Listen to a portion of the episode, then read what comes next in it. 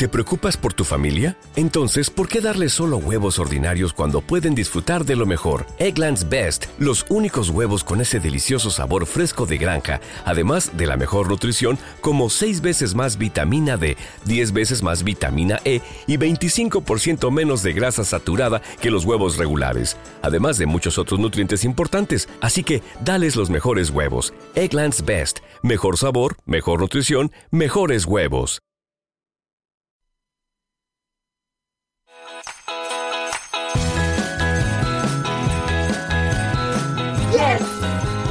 También gritarás Yes con bono de 2000 y con programa de mantenimiento por dos años para las poderosas pickups Jeep Gladiator y Ram 1500.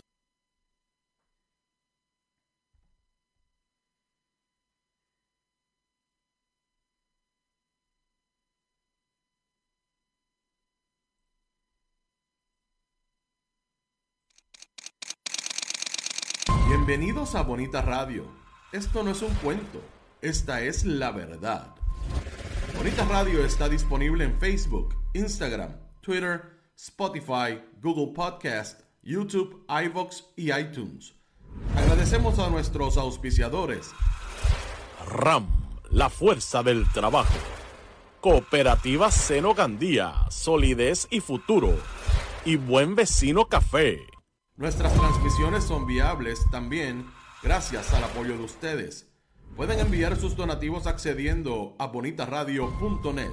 Allí podrán realizar su aportación a través de PayPal o tarjetas de crédito. También pueden realizar su donativo por ATH Móvil Negocios a la Fundación Periodismo 21 o pueden enviar un cheque o giro postal a PMB número 284, PO Box 194000, San Juan, Puerto Rico 00919-4000. Bonita Radio, esto no es un cuento, esta es la verdad.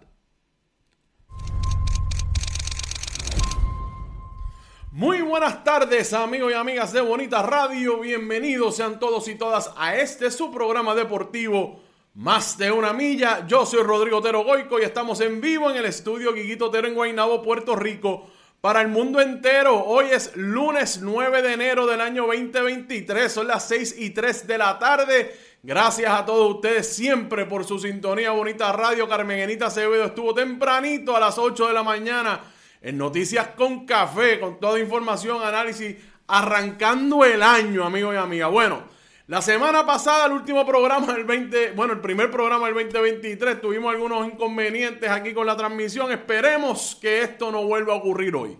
Aquí estamos nuevamente en vivo. Resultó ser que había problema de electricidad con Luma y esas postes que suplen internet a todo este barrio no tenían luz. Así que indirectamente nuevamente nos maltrató la ausencia de energía eléctrica. Pero hicimos el programa como sea que fue, lo hicimos. Fuimos para adelante como siempre hacemos. Así es que hoy vamos a hablar de varios temas. Hoy vamos a hablar, obviamente, de la Liga de Béisbol Profesional Roberto Clemente. Ya están las semifinales, están empatadas. ¿Qué pasó en el fin de semana? Vamos a hablar de eso. También vamos a hablar de la AA femenina. Vamos a hablar de eh, boxeo. Hoy quiero hablar de la recurrente, el recurrente error de que la industria del boxeo comete con algunos boxeadores y mirando para el lado, porque el boxeador es bien bueno en el ring, está invicto, eh, promete peleas eh, de mucho dinero, y miran para el lado su conducta fuera del cuadrilátero. estamos hablando de Gervonta Davis. Esto es un boxeador norteamericano. Pero yo quiero hablar de esa situación, particularmente con el boxeo, este boxeador y lo que hemos visto con, en la historia, cómo boxeadores, atletas, pues hacen y deshacen fuera de su terreno de juego, pero los elogiamos y los aplaudimos dentro del terreno de juego y seguimos haciéndoles creer que ellos son lo más grande. Y ahí están las consecuencias.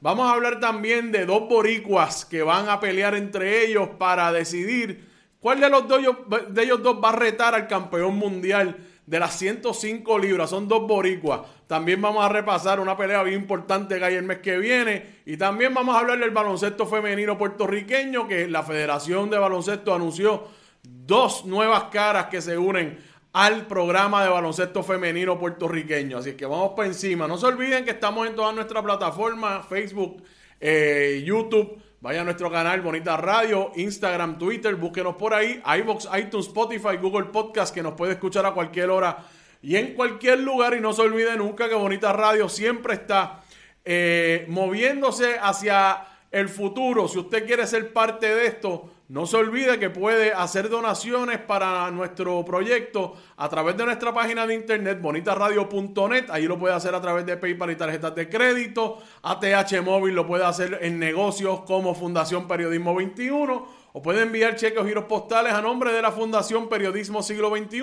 PMB 284, PO Box 194000, San Juan, Puerto Rico 00919-4000. Bueno, Vamos a empezar. Quiero compartir con ustedes primero esta foto extraordinaria, magistral del Cholo García en Mayagüez. Miren ese, esa foto. Ese es el estadio Isidoro Cholo García en la Sultana del Oeste en Mayagüez. Miren qué maravilla de foto que la compartieron en las páginas de la liga. Extraordinaria. Yo estuve eh, en un juego el año pasado con mi amigo Ricky Arrillaga allá en el Cholo García. Y también fuimos testigos de un atardecer espectacular que se estaba dando allí. Eh, y ciertamente no hay, hay pocos sitios que tienen la belleza, campos de, deportivos que tienen esa belleza natural que tiene el Cholo García. Miren esa foto. Quería compartirlas con ustedes para empezar el programa y empezar la semana de esa manera. Miren lo lindo que se ve ese Cholo García.